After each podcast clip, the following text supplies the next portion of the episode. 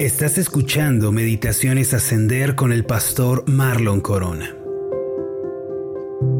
Mateo capítulo 1 versículo 23 dice, He aquí una virgen concebirá y dará a luz un hijo, y llamarás su nombre Emanuel, que traducido es Dios con nosotros. Hace algunos años existía un país llamado Ling que estaba situado entre China y el Tíbet. En dicho lugar los reyes eran considerados como deidades al punto que se consideraba un sacrilegio que sus pies tocaran la tierra. Por eso desde su nacimiento los bebés de la realeza eran cuidados estrictamente para que sus pies solo tocaran el mármol y el oro. Sin embargo, con la llegada del comunismo a China, el último rey de Ling, de nombre Helek Rabden, fue derrocado de su trono y como consecuencia, por primera vez en cientos de años, una persona de la realeza puso sus pies sobre la tierra. El último rey de aquel país fue obligado a huir y a refugiarse en una pequeña choza de barro en el Himalaya. Se dice que cuando caminaba por las calles en busca de su racionamiento diario, el cual se le ofrecía a los refugiados, la gente todavía se inclinaba y se quitaba el sombrero para saludarle. Sin embargo, nunca volvió a sentarse en su trono de oro ni a caminar por los pasillos de mármol del Palacio Real. Qué gran contraste se puede encontrar, mis amados, entre el último rey de Ling, quien fue obligado a rebajarse y a convertirse en un mendigo, y el rey del universo, quien voluntariamente se humilló a sí mismo y vino al mundo para salvar a los hombres pecadores. Amados, cuando nosotros nos proponemos conocer a Jesucristo, lo primero que debemos considerar es el hecho de que Él, siendo el Dios eterno, descendió voluntariamente a este mundo, tomó la forma de un hombre y con obediencia y determinación se entregó a sí mismo en favor de los pecadores. Antes que nada hay que establecer el hecho de que Jesucristo es uno con Dios y es también Dios mismo. Esto es algo que la Biblia nos enseña con toda claridad. La Biblia no deja lugar a dudas al respecto de este tema. Eh, una porción de Romanos capítulo 5 versículo 9, que son palabras del apóstol Pablo, eh, declara lo siguiente, Cristo, el cual es Dios sobre todas las cosas, bendito por los siglos. Amén. Este pasaje dice claramente que Cristo es Dios sobre todas las cosas, es decir, al igual que el Padre, Jesús es divino. No solo esto, sino que el apóstol Pablo le dijo a Tito, que era su compañero de ministerio, en Tito capítulo 2, versículo 13, que los creyentes aguardamos la esperanza bienaventurada y la manifestación gloriosa de nuestro gran Dios y Salvador Jesucristo. Nuevamente este pasaje señala que Jesús es Dios, así como Salvador también. Podemos confirmar la deidad de Jesucristo considerando el hecho de que hay atributos que solo Dios posee, nadie más posee estos atributos. Hay atributos de Dios ciertamente que podemos encontrar presentes en su creación, pues Él mismo los ha comunicado, los ha concedido. Por ejemplo, el amor es uno de los atributos de Dios que encontramos en los seres humanos, como la madre que ama a su bebé o el niño que ama a su padre. Otros atributos de Dios que se pueden encontrar en la creación son, por ejemplo, la sabiduría, eh, la paciencia, la bondad, algunos otros.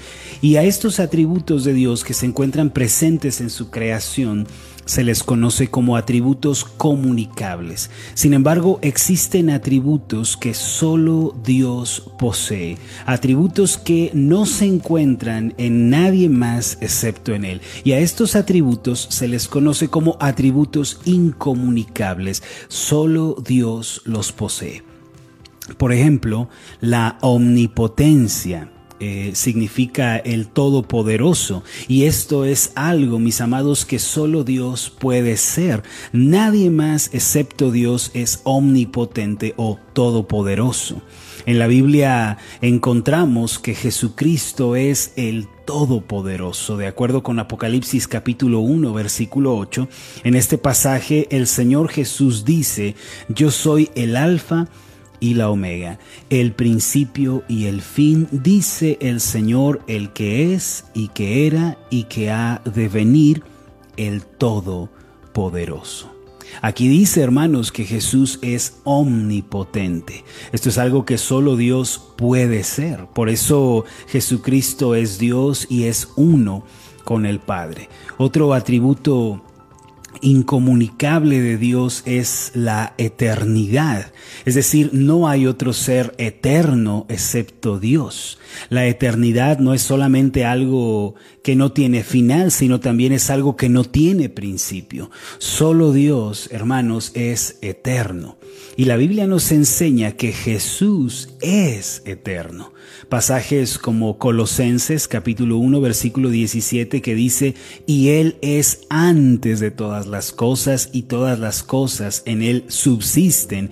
Y Apocalipsis 1 17 que declara, cuando le vi caí como muerto a sus pies, dice Juan, y puso su mano derecha sobre mí diciendo, no temas, yo soy el primero y el último. Estos pasajes afirman la eternidad de Jesús.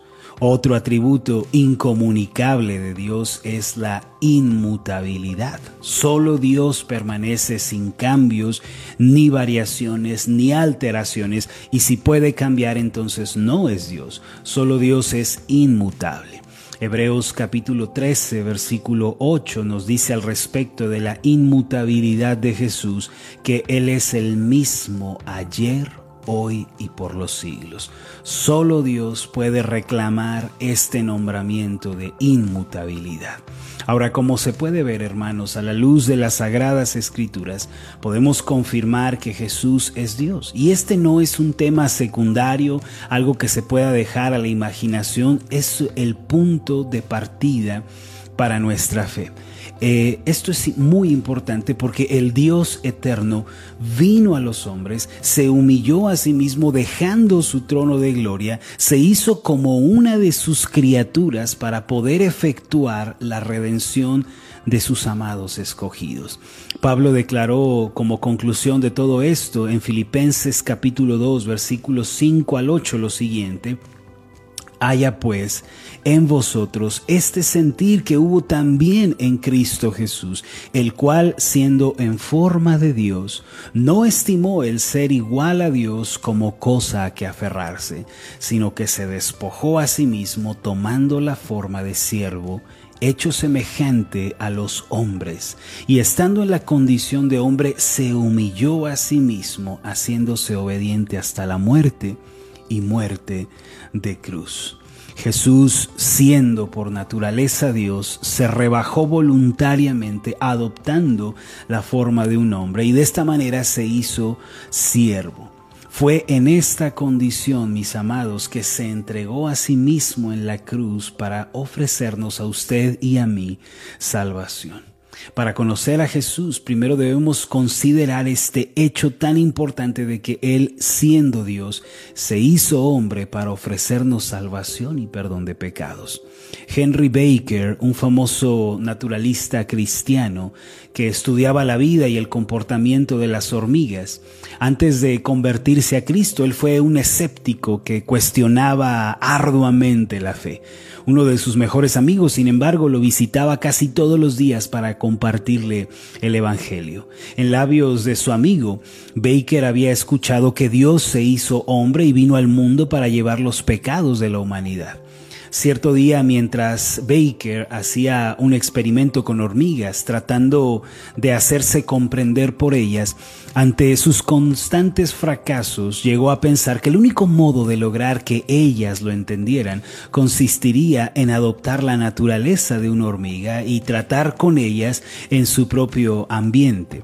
Eso no dejaba obviamente de ser una idea imposible, pero mientras más lo pensaba y estaba absorto en esta idea que alguien podría rebajarse, si fuera acaso posible, a la condición de una hormiga y hablarles en su idioma, en ese momento escuchó las campanas de la iglesia de su pueblo en donde se estaba celebrando la Navidad y aquello fue como una revelación para este escéptico naturalista del siglo XIX, lo que era para él como criatura, bien podía ser algo realizable para el Creador Todopoderoso.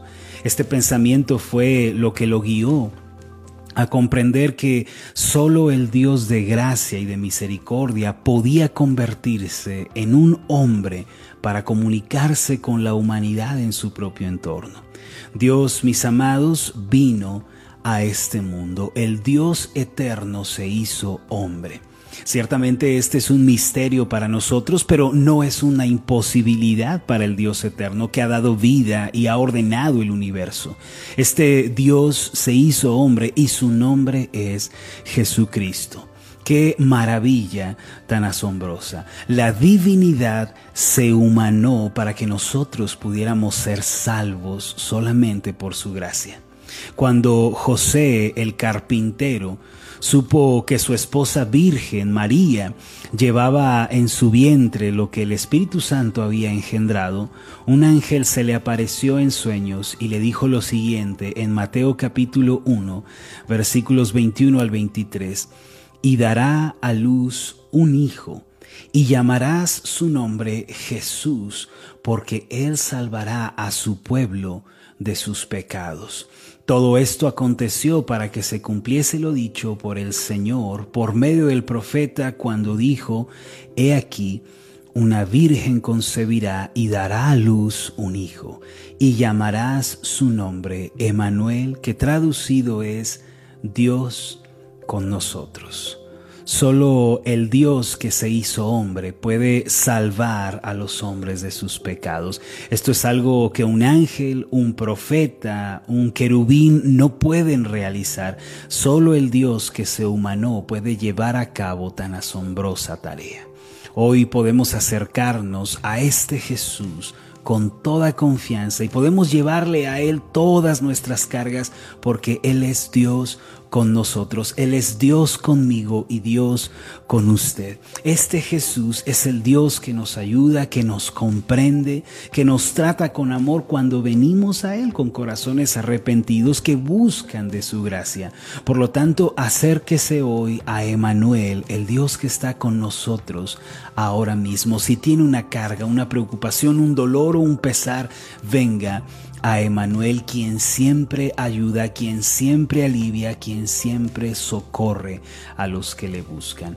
Este es el Jesús de la Biblia, el Dios que se hizo hombre. Vamos a hacer una oración juntos. Amado Señor Jesús, tú eres Dios, verdaderamente Dios y verdaderamente hombre. Tú adoptaste la forma humana para comprendernos, para entender nuestra situación y también para llevar nuestros pecados y expiarlos con tu preciosa sangre. Jesucristo, ayúdanos el día de hoy a conocerte como el Dios que se encarnó y ayúdanos a entender que tú estás con nosotros el día de hoy, tú nos acompañas, tú estás en nuestros problemas, en nuestras tribulaciones y nunca nos dejas. Ayúdanos a vivir una vida centrada en ti, que nuestra fe sea siempre cristocéntrica, que seas tú siempre el centro de todo lo que hacemos, todo lo que vivimos, todo lo que pensamos y todo lo que hablamos también. Gracias Padre Celestial porque enviaste a tu Hijo Jesús quien está con nosotros el día de hoy. En este nombre oramos y en este nombre esperamos. En el nombre de Jesús. Amén y amén. Hola, ¿qué tal? Mi nombre es Marlon Corona y ha sido un placer enorme estar contigo en esta meditación. Mi oración es que tú seas prosperado en todas las cosas y que tengas salud así como prospera tu alma. Puedes encontrarnos en nuestra página de Facebook como Ascender. Escríbenos un mensaje y cuéntanos cuál ha sido tu experiencia con las meditaciones Ascender. Hasta la próxima.